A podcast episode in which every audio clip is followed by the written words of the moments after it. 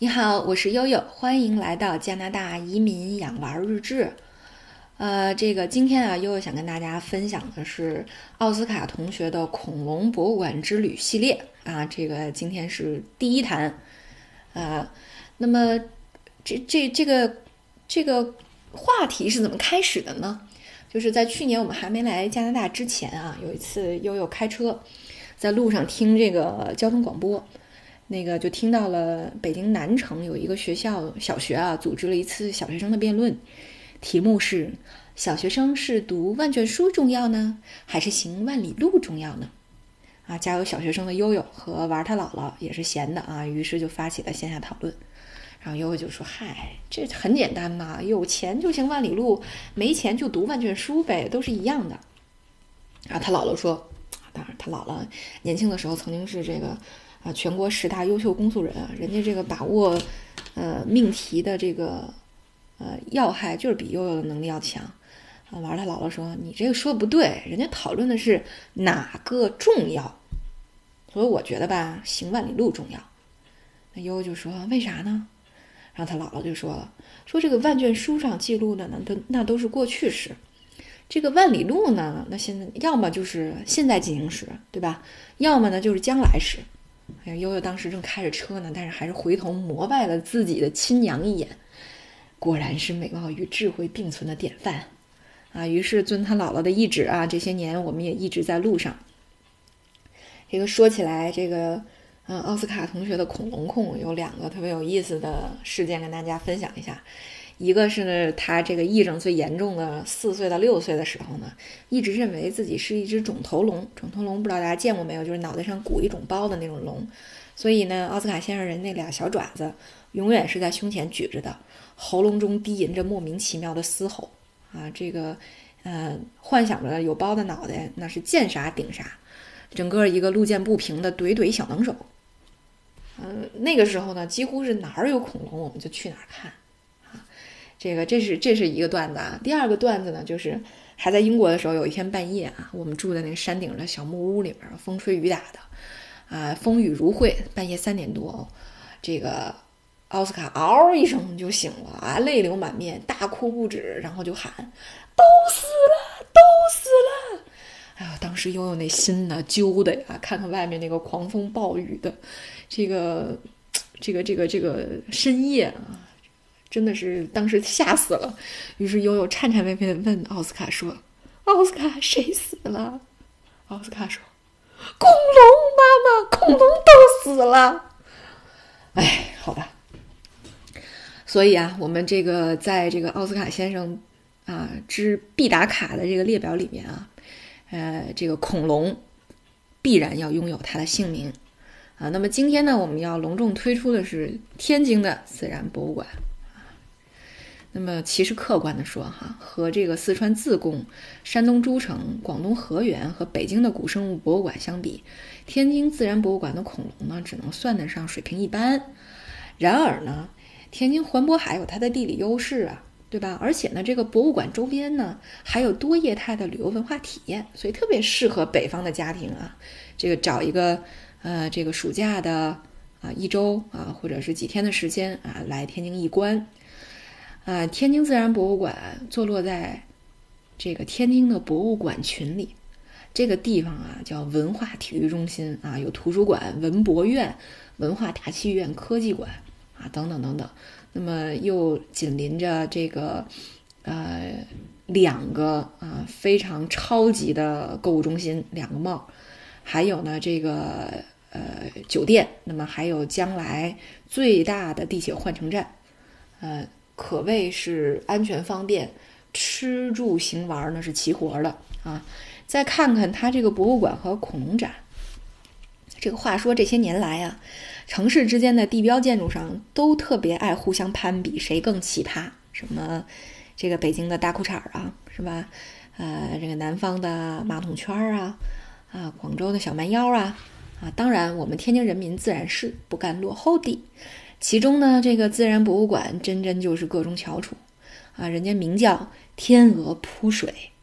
它这个主体建筑是一个圆弧形的啊，在整个的这个规划的呃，相当于是呃中心位置，然后呢，通过一条长廊，延伸到这个场馆前的圆形的湖泊里，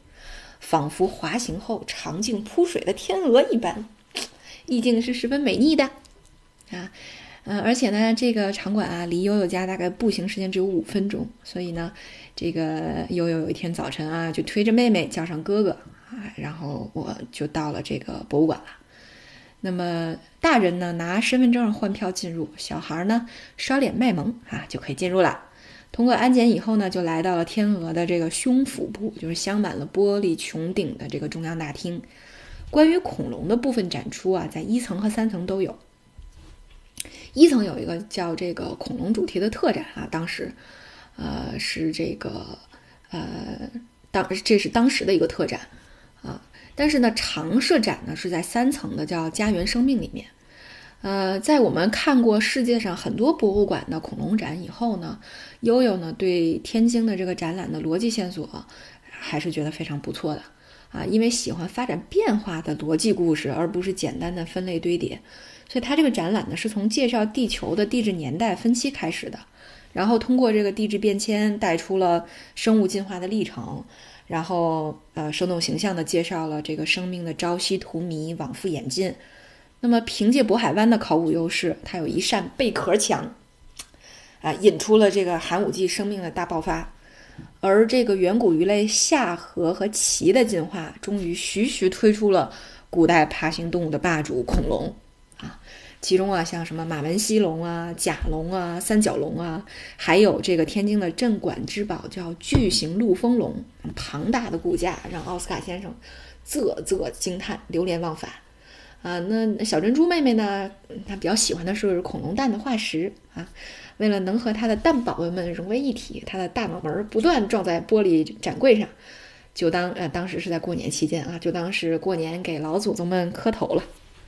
当然，看了这个恐龙展还不算完啊！三层还有各大洲哺乳动物的模型，什么熊猫啊、狒狒呀，都蠢萌蠢萌的，特别适合带小朋友消磨时光。好吧，所以这就是这个啊，这个这个这个呃这个展的情况啊。当然呢，这个我们也有个彩蛋啊，这个因为悠悠从事接待工作多年，总结出来一个天津的两日游的线路啊，专门推荐给附近的啊，尤其北京啊、河北省的人民。比如说，假设是周六的话，那你可以坐，呃，这个高铁或者是自驾啊，临近中午的时候抵达就可以了，不用太忙。然后呢，到达了以后，可以先看一下这个天津站附近的意大利风情区，吃个午饭。然后呢，这个呃，再顺着海河啊，呃，一直呢就可以到文化街和食品街。当然，你可以买到很多很有意思的小玩意儿，还可以吃到天津很多小吃。晚饭以后呢，呃。依然在这个海河附近，你可以搭乘游轮，还可以看看这个，呃，架在河上的，呃，这个，这个，这个天津眼啊，它是一个摩天轮啊，蛮有，蛮有特色的啊，而且尤其晚上看啊，这个在这个灯光的点缀下，还是非常璀璨的。那么第二天，那第二天假设就是周日了，对吧？嗯。大家可以在这个狗不理的这个总呃，现在这个水上公园店啊吃个早餐，因为天津的这个早餐真的是一个特别有特色的，有很多选择。果不理啊，呃，这个这个什么果呃，这个天津大煎饼果子啊，什么这个呃豆腐脑啊、嘎巴菜啊，都是悠悠的最爱啊。一说起来真的是嘴都跟不上趟了。然后呢，就可以来到这个天津文化体育中心啊。我刚才又提到的博物馆附近进行游览，啊，然后在旁边的 shopping mall 里面用餐以后，可以呢到这个悠悠的老家这五大道风情街啊进行马车游或者自行车游。最后呢返程的时候呢，呃，无论是自驾还是这个呃高铁，都可以在武清再停一脚，啊，那有一个这个奥特莱斯啊，还是很值得一逛的。呃，那么这是一个两天游啊。当然，如果是三天的话，还可以去一下这个入海口啊，呃，这个呃天津的非常有特色的这个滨海新区哈。滨海新区有这个航母主题公园，也有这个海洋馆，也有这个海洋博物馆啊，国家海洋博物馆啊，这个。啊，其实是啊，在包括这个，如果是春天或者秋天去的时候，还有很多海货可以吃，啊，所以其实如果是一个两三天的行程，我觉得天津还是非常经济实惠的，啊，所以为我的这个家乡啊打个 call。呃，之后呢，我们的这个博物馆的旅程还会涉及到伦敦的自然历史博物馆和加拿大的专门的恐龙主题博物馆啊，这个也呃欢迎大家持续关注啊。那我们今天就到这里，大家晚安喽。